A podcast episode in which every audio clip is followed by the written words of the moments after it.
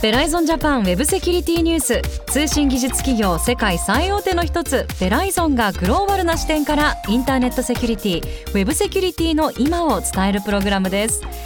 今回もベライゾンジャパンソリューションズエグゼクティブセキュリティの森マークさんにお話しいただきます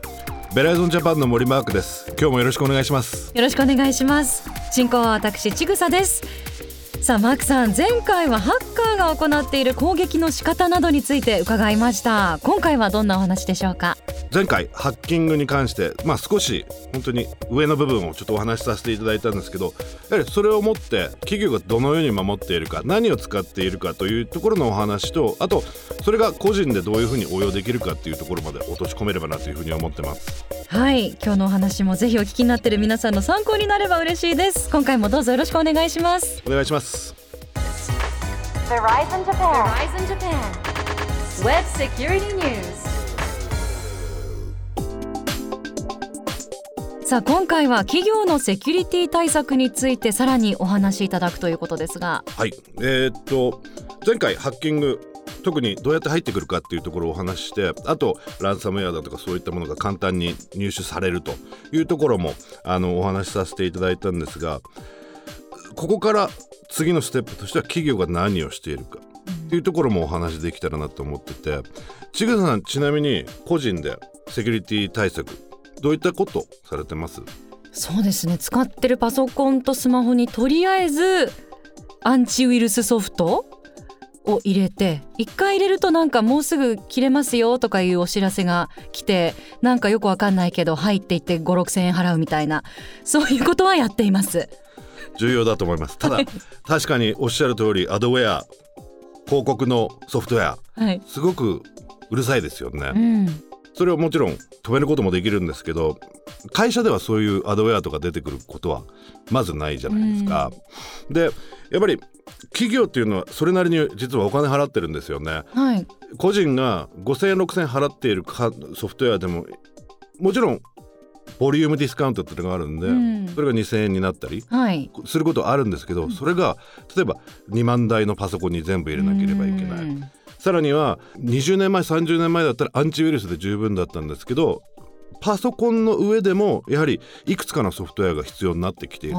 でそう考えていくとパソコン1人のあのユーザーにパソコンを1台の渡すだけでもやはりアプリケーションソフトウェアだけでも下手すると1万うん。2万。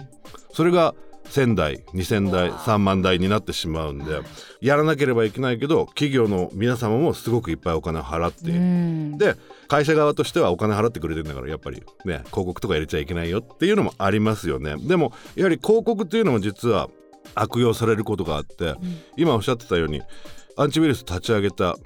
あと1週間でサブスクリプションが切れます、はい、入金してくださ、はいいはい。ポップアップ出てきますよね。出てきます。あれ実はハッカーがうまくやれば同じように出てくる。で全く同じように見える。クリックして意図してないところでそういったアドウェアもしくはアドの広告の攻撃に遭ってしまうこともあるんで気をつけてください。どちらかというと、向こうから言われたからクリックしてやるんじゃなくて自発的にやってった方が安全ではあるなるほど自分がすでに購入してるアンチウイルスの例えばホームページに行って更新手続きを自分からするっていうことですね。えわあそう思ったら私今までずっとなんか「ポップアップ言われてやって言われてやってなんでもしかしたらやられてるやられてるかもしれない。う んでも最近はアンドロイドの方が多かったんですよそういう攻撃は。でそれも iPhone にも出てきてしまっているんで。例えば iPhone 使ってる場合サファリでポップアップの、えー抑制をするだとかあとアドブロックっていうソフトウェア入れたりしてそういうポップアップを一切なくすこともできますなしなのでそういった意味ではアンチウイルスも重要になってきますけど、ポップアップを抑制してくれるのもあの必要になってくるのかなと。で企業で何を対策しているかってまあ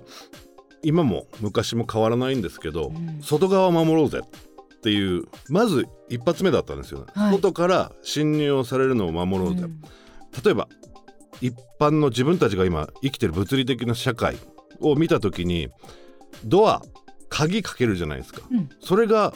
まず第一歩にじゃあパソコンのところで何をすればいいんだ？ファイアウォールをつければいいんだよね鍵が持ってる人だけ入れる、うん。でそれがファイアウォールでとりあえず侵入を止めようと。はい。でも現実世界と同じでピッキングだけではなくて置いてあった鍵を型を取って鍵を作ってやると。でファイアウォールに関しても鍵に関してもそうなんですけど最近どんどんどんどん新しい技術が出てきて鍵でも何年でしたっけ？2000年当初でしたっけ？あのピッキングの事件がすごく日本で流行っていた頃、いやあれは50年前のあの団地で使っていた鍵が主流だったからはい入りやすかったと。うんでもそれを技術的に進歩させたことによって最近ではピッキングで空き巣に入られるっていう被害はあまりニュースとかでも聞かなくなったと思うんですけど、まさにファイアウォールもそれと同じで値段がどんどん高くなっていってゴツゴツになっていって、でもすごくいっぱい機能を持たせると。で20年前ぐらいに遡りますとファイアウォールはファイアウォール単体で一つの仕事をしてくれていた。で IDS っていう Intrusion Detection System、えっと入られた時に分かるようなシステムがあるんですね。はいそれは例えば、えっと家の中ではモーションセンサーをつけて誰か入ってきて、えーモーションセンサーがあの鳴って、えーアラームが鳴ると同じような IDSIPS っていうのがあって、で、えーっとさらには入ってくることを止めるまたさらにあの認証系のデバイスがあって VPN だとかうん。ありまして。でもそれが今この56年前から一つのアプリケーション一つのソフトウェアでできるようになってきている。なので進化はどんどんどんどんしている。なので現実社会と同じでやはり企業で外から入ってくることに対しての守りというのはどんどんどんどん進化していていろいろ出てきていますね。うん。で内側を守るというところで今おっしゃっていただいたようなアンチウイルスがすごく有効な活用方法、さっきの鍵と同じでパターンで実はアンチウイルスって見てるんですね。だからパターンが合っててで攻撃のパターンだよ。この、えー文字列が攻撃のこの攻撃でしか見られない文字列だよっていう場合にはアンチウイルスがこの文字列があった場合にはその、えー通信だとかアプリケーションを止める。うん。でもやはり鍵と同じで悪い人たちがこの文字列を見ているんだってこの文字列がないものを送ってしまえばいいと。うん。でそれでやはりアンチウイルスの、えー重要な役割をする。プラス、えーアンチウイルスとして足りない部分が出てきた。はい。そこであのエンドポイントディテクションリスポンス EDR っていうようなアプリケーションが出てくると。でそのエンドポイントディテクションリスポンスっていうのはソフトウェアが書き換えられた。もしくは今まで起こっていないことが起きている振る舞いを見ていく。そういったものをデータとして蓄積していって何か起こった時にアラートを上げるなりそのエンドユーザーのパソコンのサービスって呼んでるんですけどアプリケーションを止める。もしくは通信を遮断する。で遮断した上でアラートを出してそのユーザーどういうものどういうことが起きたかと。いうところまで実は EDR でできるようになってますんで安心ですねそれはね。でも100%ではない。ではないけれども。まあ。うん。でこれからどんどんどんどんそういったものが出てきて。うん。あとは防御として重要になってくるのがこれ何回かあのウェブセキュリティニュースでもお話ししているんですけど自分己を知ることによってまさに敵と己を知ることによって戦には勝っていけるよっていうのが孫子の兵法なのか標法なのかい今日実は調べたんですけど両方いけるらしいんですよ兵法でも標法でもいいんですけど、ただ戦略的な話だから兵法が正しいんじゃないかっていうこともあるす。いません。ちょっと脱線してしまいました。そういった意味で自分を知るというところであの診断というのがまた企業ではやっています、うん。でその診断というのはまず脆弱性の診断。これは自動的に前回お話ししたようなサーバー上にアプリケーションが何稼働していてで、えーどのバージョンでで脆弱性は何なのか。っていうことを拾ってきてくれる自動的に拾ってきてくれるアプリケーションだとかあります。でそれであそこのサーバー実はウェブサーバーでお客様が全員見てるで、えーお客様の情報もあるサーバーだからすぐに直さなければいけないサーバーだというところでその脆弱性の診断を例えばした時にそこに脆弱性があった場合には企業としてはそれを先に直しに行けばいいわけですよね。そういったツールも己を知るというところでどんどんどんどん活用されています。でもちろんエンドのパソコンもそういうことをどんどんやっていけるんですけど実際には我々企業サイドとしてのお話になってしまうんですけど診断も一つの IP に対して1年いくらで使っていいよみたいな感じで売ってたんで、あのそういった意味では診断が全部にはできていなかったけどまあ最近になってすごくそういった意味ではエンドポイントの診断をやってくれるツールも増えてきてるんでできるようになってきていると。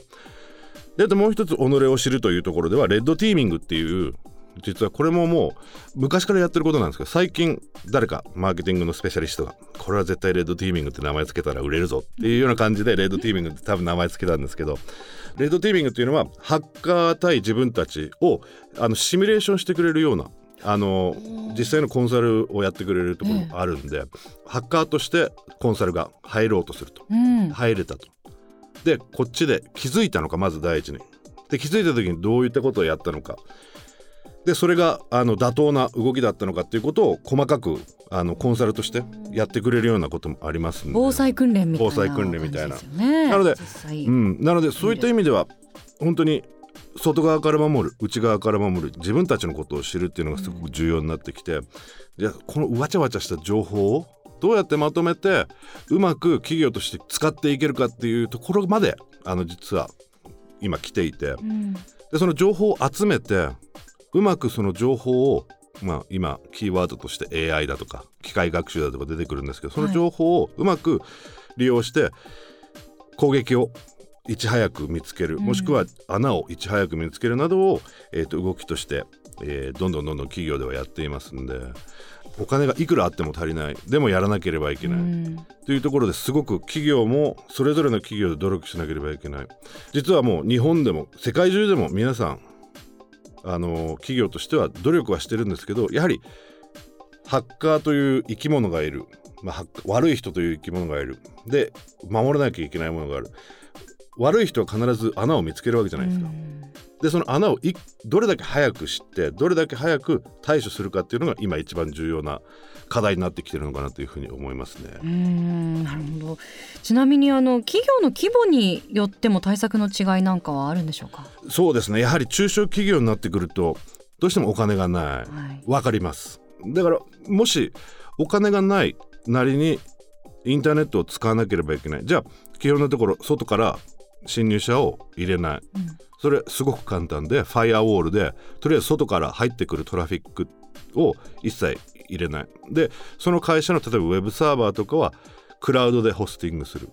でそこでもちゃんとコントロール入れる。もうすでに今やってることなんですけどね。あとは内部としても絶対アンチウイルスを入れてアンチウイルスの結果をどっか一箇所にログとして取っておく。何かがあった時にログっていうのがすごく重要になってきますし。であとはできるならば脆弱性の診断特に外の、えー自分の境界線の脆弱性診断をやっていく。でそれを直す必要があれば直していくっていうようなことをやっていくことによって